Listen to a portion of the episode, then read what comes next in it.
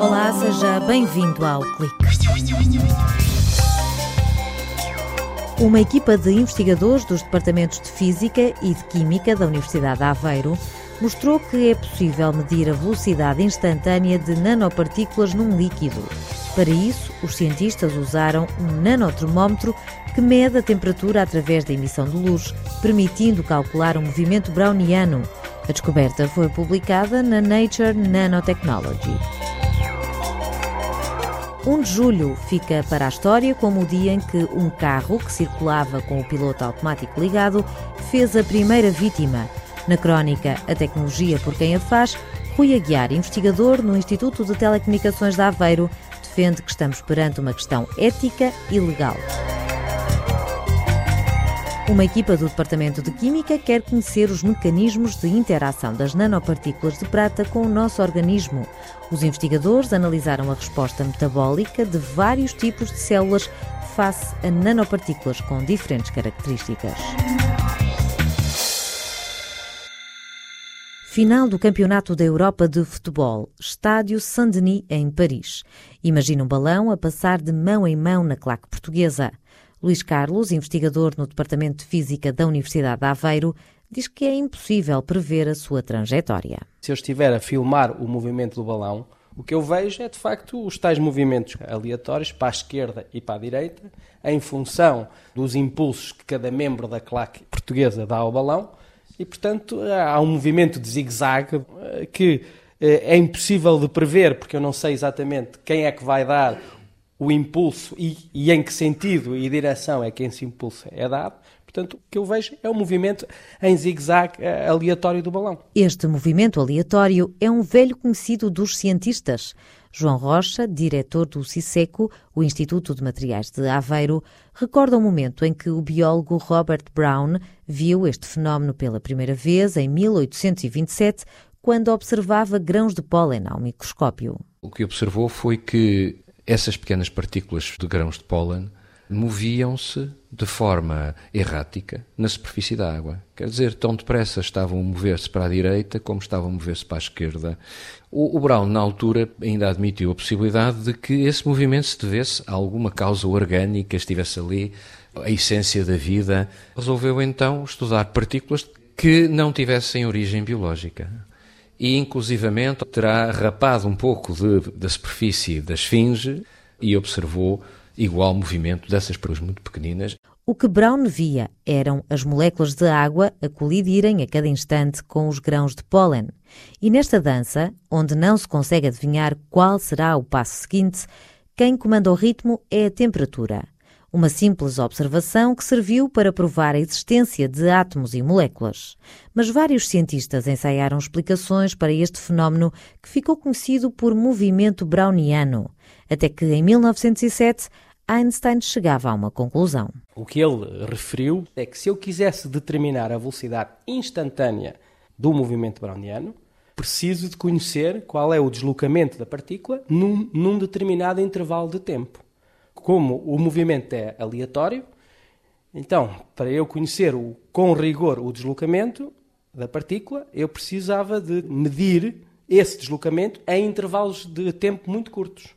E à época, o Einstein concluiu que para partículas ultramicroscópicas, como ele as chamou, ou seja, nós hoje chamaríamos micropartículas e nanopartículas, era absolutamente impossível eu ter uma tecnologia que permitisse medir o deslocamento em tempos tão curtos. E durante mais de um século não houve tecnologia capaz de medir a velocidade instantânea de nanopartículas, ou seja, de partículas com um raio mil milhões de vezes mais pequeno que o metro.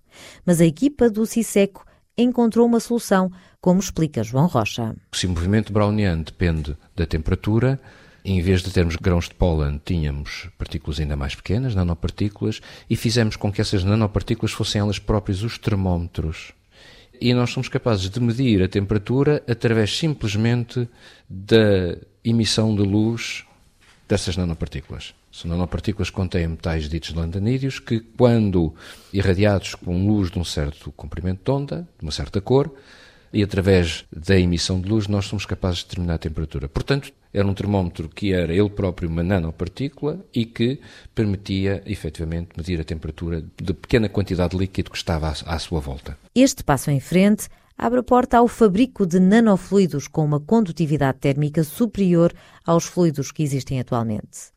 Luís Carlos revela que se trata de uma mistura de água, álcool, óleo e nanopartículas em suspensão que permite grandes poupanças energéticas. Sermos capazes de ter um fluido que arrefeça de forma eficiente um motor ou uma instalação industrial ou mesmo um reator nuclear é, de facto, algo extremamente importante.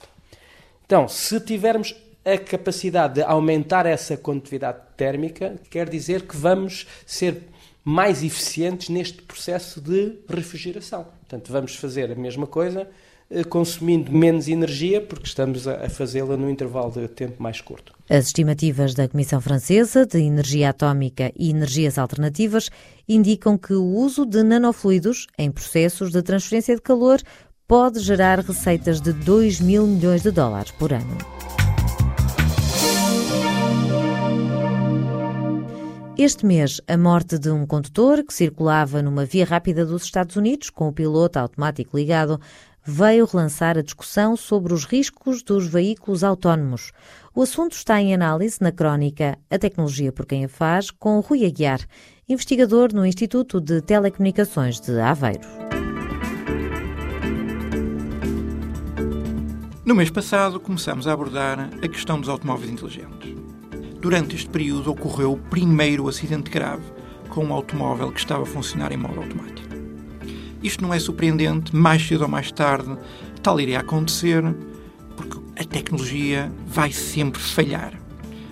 Um, no sentido de tentar perceber toda esta problemática, várias companhias fizeram um conjunto de estudos sobre o nosso relacionamento e o que esperamos desses automóveis inteligentes. Um desses estudos aborda a famosa situação de limite do carro ter de escolher entre bater contra uma parede ou atropelar uh, um peão. Postos perante esta situação limite, a maior parte das pessoas achava que o automóvel deveria escolher e privilegiar o ir bater contra a parede. No entanto, quando se perguntava às pessoas que tipo de automóvel é que elas iriam comprar para elas próprias, o resultado era substancialmente diferente. A maior parte das pessoas postas perante uma situação limite, preferia que o automóvel que tivessem atropelasse o peão e não que fosse contra a parede. É surpreendente que no futuro as companhias privilegiem este tipo de reações por parte dos automóveis inteligentes? Afinal de contas, o mercado das companhias é a venda de automóveis. Como é que nós podemos resolver este problema? Bom, não é um problema da engenharia temos que nos recordar que os engenheiros não trabalham num vácuo, não estão isolados da sociedade.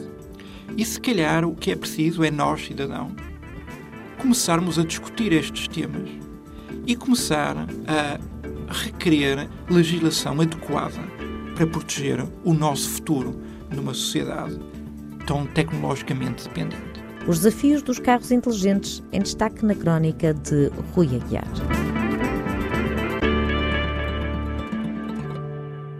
Nem todas têm este ingrediente visível no rótulo, mas há já muitos produtos no mercado com nanopartículas de prata.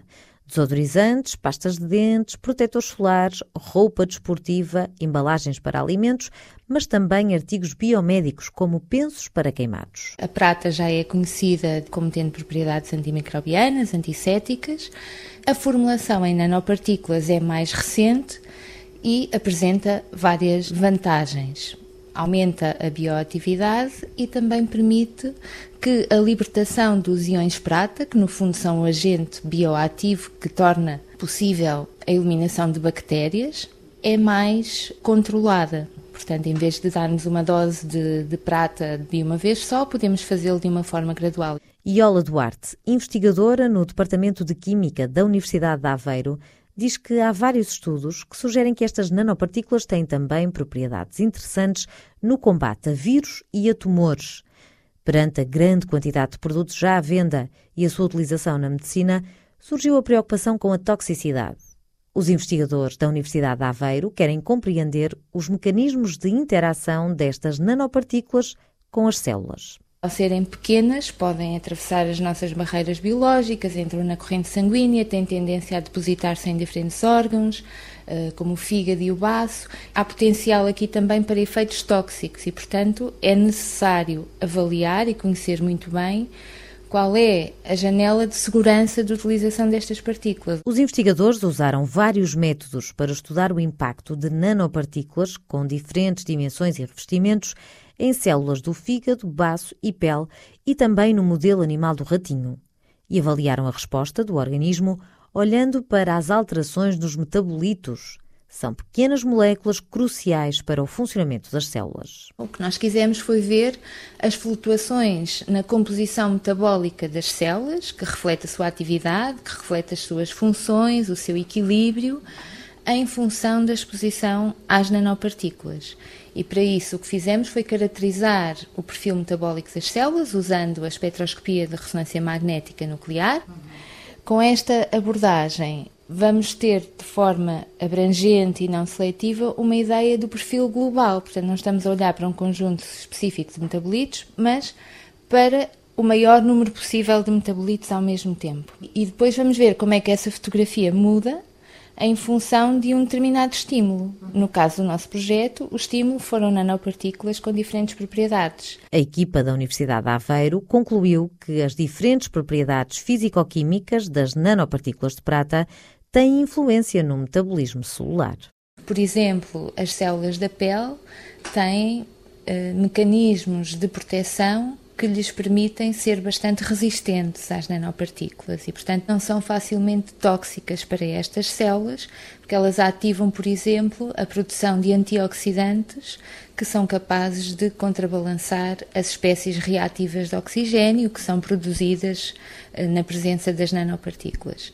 Por exemplo, o fígado não mostrou indícios de toxicidade, mostrou sim indícios de regeneração, ou seja, perante um primeiro insulto, o fígado foi capaz de adaptar o seu metabolismo e levar a cabo um conjunto de alterações que ajudaram o órgão a reagir. Iola Duarte sublinha que as células ativam vários mecanismos para se protegerem das nanopartículas de prata.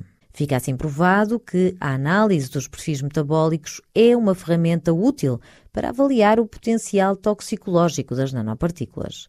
Os investigadores da Universidade de Aveiro estão também a utilizar nanopartículas como meio de transporte de quimioterapia. Temos, por exemplo, colaborações com grupos que estão a desenvolver nanopartículas a partir de biopolímeros como a seda, outros que estão a, a estudar a conjugação de determinados fármacos com polímeros para preparar nanopartículas que sejam uh, capazes de transportar estes fármacos e até combinações de fármacos até às células uh, tumorais. E se isso for possível, então teremos tratamentos de quimioterapia dirigidos apenas às células tumorais e, portanto, menos tóxicos, minimizando assim os efeitos secundários. Por hoje está tudo dito. Estamos de volta no próximo sábado. Até lá.